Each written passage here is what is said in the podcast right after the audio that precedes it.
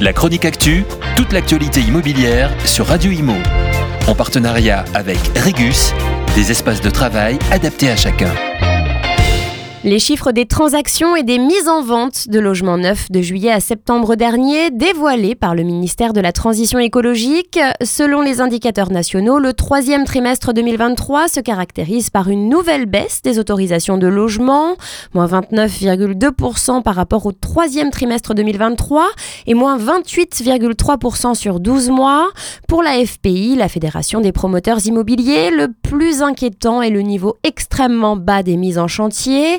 Le niveau des logements collectifs mis en chantier étant un des plus bas constatés ces 15 dernières années. Pascal Boulanger, le président de la FPI, a déclaré Ce nouveau constat ne fait que confirmer la situation catastrophique dans laquelle se trouve le logement en France.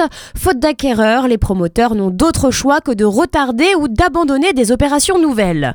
La conjoncture se dégrade, l'offre de logements neufs est insuffisante. De ce fait, les ventes s'écroulent. On note une baisse de 30,6% au troisième trimestre 2023 par rapport au troisième trimestre 2022. Par ailleurs, la demande est également forte fortement impacté. On note une chute de 46,6% des réservations nettes au détail. Les ventes aux investisseurs particuliers, les Français qui achètent un logement afin de le mettre en location, reculent de 58,6% et les ventes aux propriétaires occupants reculent de 36,5%. Pour Pascal Boulanger, les chiffres sont sans appel. Les mesures visant à amortir le choc mises en œuvre par le gouvernement avec l'aide d'Action Logement et CDC Habitat sont très utiles mais restent insuffisantes.